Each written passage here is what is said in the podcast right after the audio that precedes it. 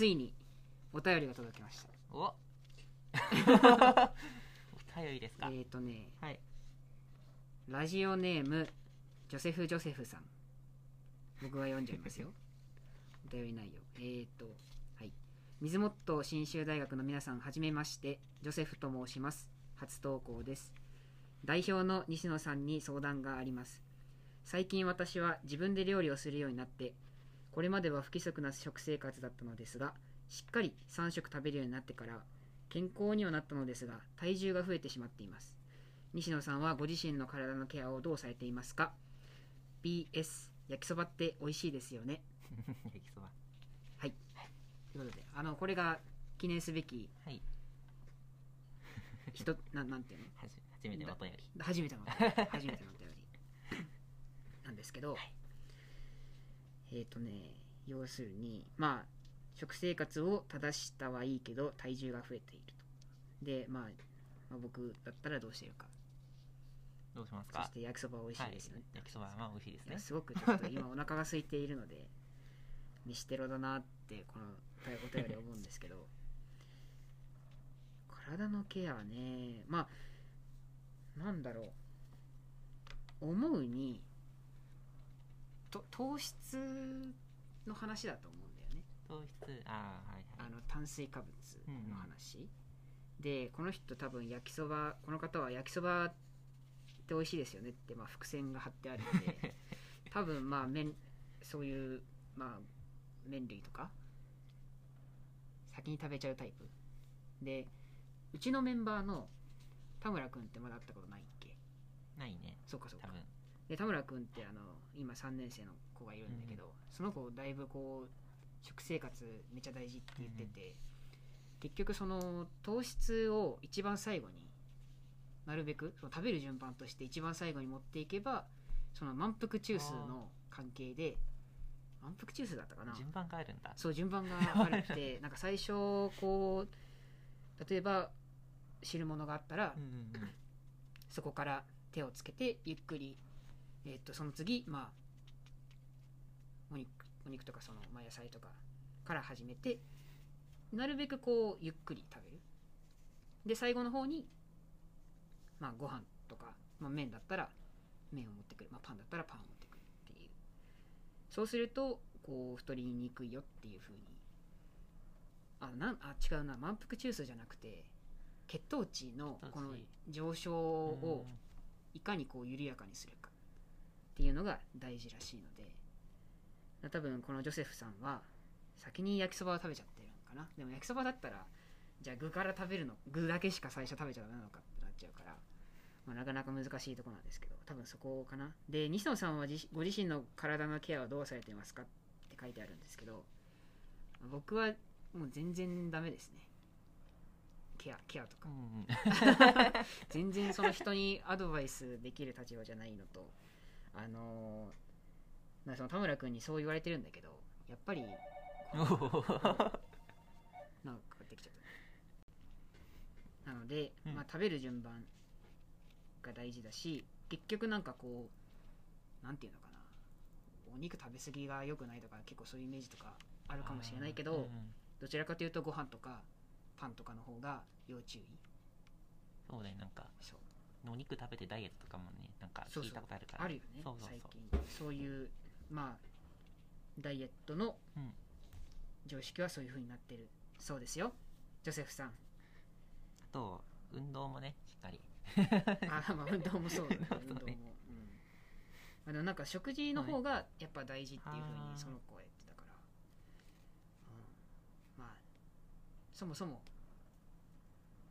た蓄えないよそっか無駄に蓄えないようにって感じかな、うんうんうん。体重をね。はい。で今日のモッドキャストなんですけどあのねこれまたちょっと振り返りになります。で何の振り返りをするかというと、えー先日13日2月の13日に、えーっとまあこれもオンラインイベントで、まあ、僕が登壇することがあったんですけどまあその内容はまあ別にどうでもいいとしてあの どうでもいいとして えっとね結構こうプラスチックの、まあ、取り組みのね、うんうん。各方面の最先端の取り組みっていうのを、えーとまあ、学んできたのでそれの振り返りをしようと思います。まず概要からかな。概要。だね。はい。えーとね概要はねあこれ載せるの忘れたわ。あはい。概要はえー主催の主催は NPO 法人緑の市民っていう、えー方たちなんですけど脱プラ対策リレートークっていうオンラインイベントで、えーとまあ、行政企業 NPO 法人、まあ、各方面の、えープラスチックの、まあ、対応ですね。プラスチック問題の対応を、まあ、どうしているかっていうのをあの登壇者、まあ、私合わせて5人で、まあ、なんでここに僕が並んでるのかわからないんですけどあの例えばあ順番にご紹介しましょうか、えー、1人目がお名前出しちゃまずいか。ちょっとわかんないね。うん。ちょっと捨てていきますか。はい、えー環境省リサイクル推進室長、循環型推進室長の、まあ、行政の方。で次に、亀岡市の環境先進都市推進部長。えーお次は、戸部商事っていう会社の、敏商の会社、敏、敏だね。うん。敏商。100年のね歴史がある。そう100年の歴史がある。東京の敏商の会長。で、えー NPO 法人スペースフーの、まあ、理事長。っていう形で、まあ、いろんな方面、まあ、信州に限らず、えっ、と、まあ、東京、あと京都かな、あと山梨だうんね。で、あとはまあ国っていう感じで、もういろもう盛りだくさんだよ、だってね。あの一人ひ 一人当たり20分のプレゼント、えっと、5分の質疑応答だったんですけど、めちゃくちゃ濃かったね、内容そうとしては。ねなんかいろんなねうん内容が、みんな違うもんね内容。ん？みんな内容違うからさ。あ、そうそう、違う違う違う。そうそうみんな違うからね。そうなんだよ。そう、それで、お一人目はね、あのー環境省の方だったんですけど、えっ、と、内容としては、令和4年4月1日、今度の4月だね、に、まあ、施行よ、施施行なのか施行なのかいつもわからなくなるけど、施行でいいのかな？施行予定のプラスチック資源循環法についてっていうふうに、えー題名がついてまして、なかなかね、一番今日内容としてはハードだったんだけど。そうですね。ちょっと初めに来てちょっとずっとこのなんだろう他の方もずっとこんな感じでみんなハードなのかなと思ってたけどそうそうそうそう。怖かったね。内容量がすごかった。全然まあだからあのそのうちの10%ぐらいしか僕はあの理解というかあんまり追いつけてなかった、うん。それしか追いつけてななかったんだけど河野君はまああの、まあ一応ねまとめてきてはいたけど。聞いてた側として、うん。うん、なんか一番気になったところとかあります？一番気になったところね。うん。まあ内容のダイジェストでもいいんだけど。まあそうだな。ちょっとまあちょっと最初の方から言っちゃうと、そうん。うん言っちゃいましょのまあ多分これ水元のこれ多分結構有名な話うん。なのかなと思うんだけどそのままあサーマルリサイクルとか、うん。ケミカルリサイクルとかの話で、うん。ね、有効プラスチックの有効利用が今86%うん。なんだけど、まあ、そのうち今熱回収とかは本当63%で、その本当にプラスチックとして利用されてるものが、うん。えっとうん。全体に24%しかないうん。っていう現状だから、まあ、このプラプラスチック資源循環法っていうのはそのマテリアリサイクルとかケミカルリサイクルの方を重点的にまあ高めていこうだったりとかあとそのえっ、と再生可能エエネルギーじゃないけど資源か再生可能資源みたいなのを使っていきましょうみたいなね話でしたね全体としては。もうすごくまとまりよくありがとうございます。そうね。あのなんだったっけ？そうだねでえっとね 3R プラスリニューダリニューナボー。リニューアボー。まあ、再生可能って意味なんだけど、うんまあ、これ、まあ、3R は今までのリフーズ、リユースリサイクルうんうん。があってプラス今言った再生可能なものを使っていきましょうっていうものだね、でえっとで今回の環境省の話だと多分ここが一番メインな気がするんだけど、うん。えっとあそっかちょっとそうここから言った方がいいかなえっとね。3つあってこことここと えっとプラスチックの廃棄物抑制と再資源の環境配慮配慮設計が1つ目。で2つ目がうん 1A プラン使用の合理化。だからそのワンエープランね使い捨て。そうだから使い捨てだから1回きりのプラスチックはやめましょうはいみたいなうん話ですね、で3つ目がプラ廃棄物の分別回収、うん。自主回収再資源化などってことで、うんうんうん。まあまあ結構お堅いお堅い言葉ね。言葉としては。そうですね。ここら辺がまあ今回のメインなのかなと思うんですけど、うんえっとまあメインっていうかうんとまあじゃあこれここに関してそのなんて言うんだろうね。あのまあ一般庶民というか国民がどういうふうに対応していくべきなのかっていうことなんだけどまず最初の一つ目のねその設計の方だねプラスチック廃棄物とか再資源化の設計に関してなんだけどこれはそのプラスチックの構造とか材料とかを、まあ、国が指定するというか、まあ、決めていこうと。で、えっと、で、あとはその同種の製品、だから同じようなプラスチックの製品を見比べたときに、特に優れたものっていうものを国が認定して、それを、まあ、調達するっうんていう形になってくると。うん。だからここに関して国民がいるべきことっていうのは、その国が認定したものうん。のプラ製品を買って買いましょうみたいなうん話ですね。で次がワンウェイプラ使用の合理化に関してなんだけど、まあうんこれが多分一番簡単かな。使い捨てやめましょうって 話ですね。まあもうちょっとなんか多分詳しいことは、うん。ねネットとかに書いてあると思うけどん。ん。まあ簡単に言えばこんな感じですと。まあレジ袋の話もね。そうですね。で、えーっとね、レジ袋が、そうだそうだ、レジ袋話した方がいいかな、ここ。そうだねレジ袋の研究がありましたねごめん、ちょっと画像はね、ちょっとないんだけど。いや、やばい、ちっちゃいな。えっと、その2020年3月から有料化が始まったのかな、レジレジ袋。3月だったっけ？3月だったかな7月 なでも確かにスライドでは確か3月だったかな、まあ、有料化前がレジ袋を使用しなかったとの割合が、あなんかね7月だった気がする。そうその施行されたのが、うんうん。施行じゃねえや、あはい。えっとん施行？施行施行施行か。施行 施行が7月だったと思うんだけど、まあその前の3月ね。3月だったら30.4%の人しかレジ、えっと、あーレジ袋を結局その使ってませんよっていう人の割合があ、まあ30 30.4%しかいないって30感じですね。だったんだけどで、有料化したら71.9%に増えましたよ。なるほど、うん。うんうんまあ、なだから、まあ、40%ぐらいの人が増えて、うんうんうんうん。まあレジ袋を、まあ断るなりまあその使わなくなった。ももらわなくなったって話かな多分ねここでは。で結局そのまあありがちな話なのがじゃあその代わりに普通にレジ袋を買うようになったよっていうまあ議論もあるんだろうけどもまあ少なくともその買い物のシーンではえっ、とまあ40%の変化がうんうん。あったっていうお話だったかな。多分。まあ、一応数字だね、えっと、重さっていうか、レジ袋のうんうん質量、質量みたいだけど、有料化前が20万トンだったんだけど、うん。有料化後になったら10万トンまで減ると。10万トンも減った。うん。うんうんうんめっちゃ減ったね。うん減ったね。僕、そうね、僕ね、なんかそのレジ袋、うん。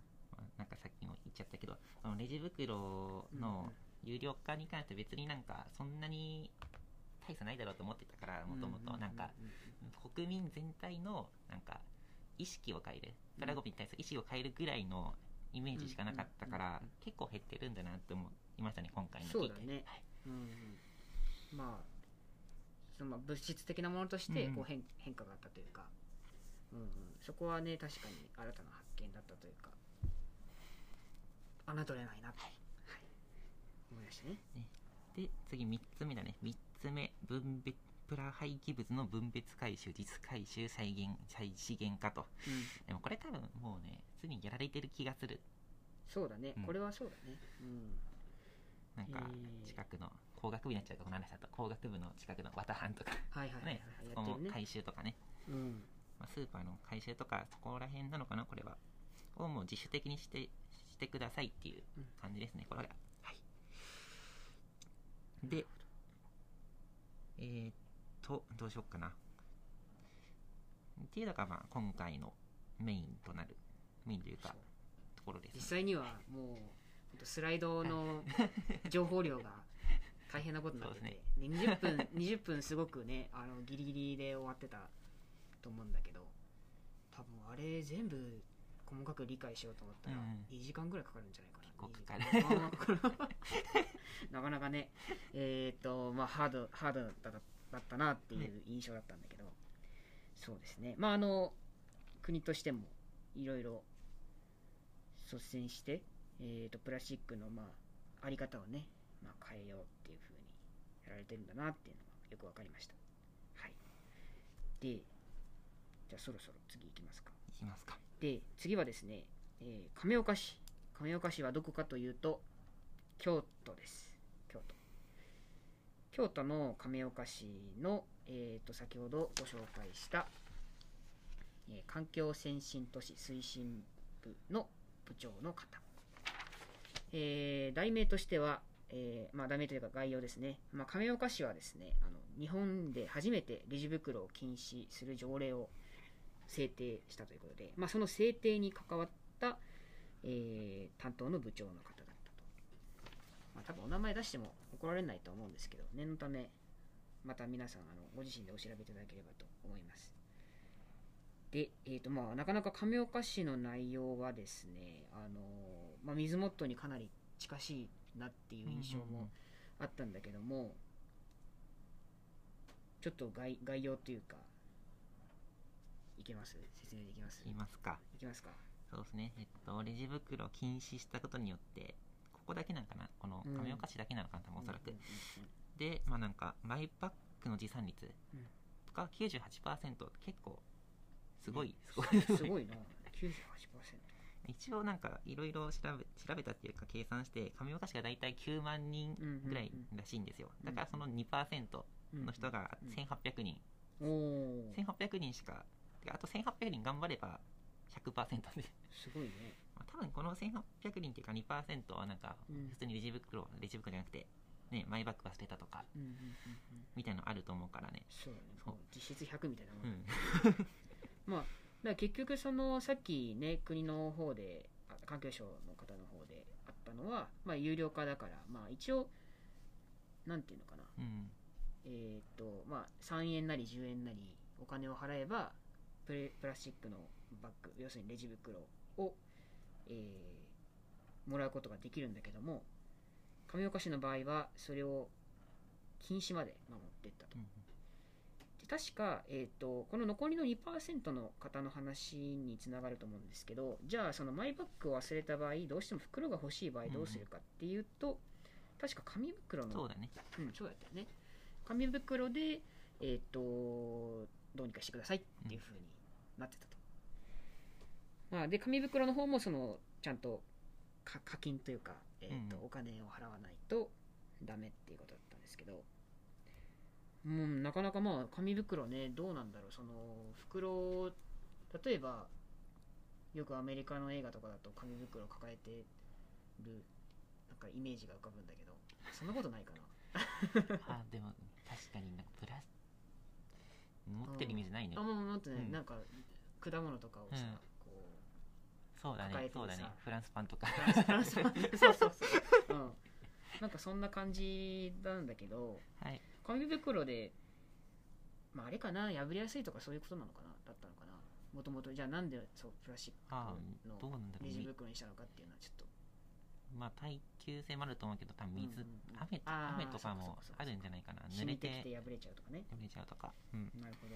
まあちょっとそこら辺僕も勉強不足で申し訳ないんだけど、まあそういう風にして、えっ、と、まあプラスチックをね、こう今まで結構禁止っていうところはやっぱなかったので、なかなか先進的だなと。先進的っていうか思い切ったなっていう感じなんですけど。はい。で、他にはね、あのーまあ水モットにも関係する、まあ、水のね、話があって、なんなら給水器の話があったんですけど、えっ、と、ちょっと僕はあのプレゼンの前でいろいろ緊張してよくは話が入ってこなかった面もあるのでちょっと河野君にいろいろ補足してもらおうかなと。給水器給水器ね。そうですね。まあ美味しい水プロジェクトっていうことってなんかうんいろいろお話しされてたんですけど、うん。えっとまあこっちかなだっけなリバーリバーフレンドリーレストランっはいていうのでまあなんかいろいろ13個ぐらいだったかな条件。うん。8つだったっけ、まあ、ちょっとごめんなさい忘れちゃったんですけど、うん。まあ、いろいろ条件があってその条件に合ったお店に、うん。そのまあリバーフリーレストランとして認定するみたいなはいはい感じで、でそこでなんかいろいろボトル型の給水器を、うん。まあ主体ごとに店舗に設置したりとか。うん。あとあの小中学校でも設置をしていって、うんうん。その子供の頃からうん。あのもう水筒っていうかうん。にも触れさせていこうみたいなマイボトルに触れさせていこうみたいな取り組みをうん。されていますね、ここらなかなか確かそはい。の給水器のデザインも良かったなって覚え,、覚えてるんですけどあのー小中学校のマイボトルの話は、まあ、僕らも結構、あの考えてて考えててっていうのは大事だよねっていう、まあ、うん。認識にとどまるんだけど、結局みんな小中学校、まあ、特に小学校の低学年のあたりは当たり前のように水筒を持ってたはずなんだよね。そうだね。そう。でなぜかそれがうーん中学まあ高校になったらもう完全になんかあれ水筒持たないなってあいうなー確かにね。そうだよね。もともと持ってたはずなんだけどそこをこう多分ね当たり前がみんな家から例えばお父さんお母さんが入れてくれた麦茶とかスポーツドリンクをまあ持ってってたはずなんだけどそれがいつの間にかこうなんならむしろダサいみたいな風になっちゃってたわけだからなんだろうね。小中学校のうちにこのまあ給水器をしかもこうちょっとデザインのいい給水器を、まあ、スマートらしさを演出することによってやっぱあじゃあ中学高校でも普通に給水器があるからそのままボトルマイボトル使うよねっていう風に。まあわからない。なったのかなってないのか。ちょっと今多分いろいろ検証中なんだろうけどすごくやっぱこの小中学校に、えー焦点を当てるっていうのはめちゃくちゃ大事だなと僕も思いましたね。確かに僕もなんか高校から水筒使わなくな使わなくなっちゃったかもしれない、やっぱそうだよね多分ね自販機があったから自販機の有無小学校中学校自販機ないかったからもう水飲むものとしても水筒持っていくしかない。そうだよね。だからう高校から自販機できちゃあったからね。んうん。自販機取りやめるぐらいかな。それこれこれ小中学校以外じゃ以外じゃない以外の高校とかもなんかうん設置してほしいなと僕は思っちゃったな、そうなると。うん、確かにそうだね。そう。高校まあもしかしたら高校は結構県県立県、うん。えっ、と京都だから府立か。府立が多いから。もしかしたらその管轄の話なのかもしれないけど、まあ、やっぱそこはね小中高とこの流れまあなんなら大学ももううん。もっと連携して教育機関でやっぱそういうまあハード面をね整えてソフト的な教育をするっていうのは大事だからそうだそこもちょっと確かに調べてみたいね。高校はやっぱりちょっとどうなってるのかとか。うん。でちょっとね実はねだいぶ時間が来てしまったので前半戦はこんなところにしとこうかなと思います。はい。大丈夫かな？はい。じゃあまた次回ね。さようなら。さようなら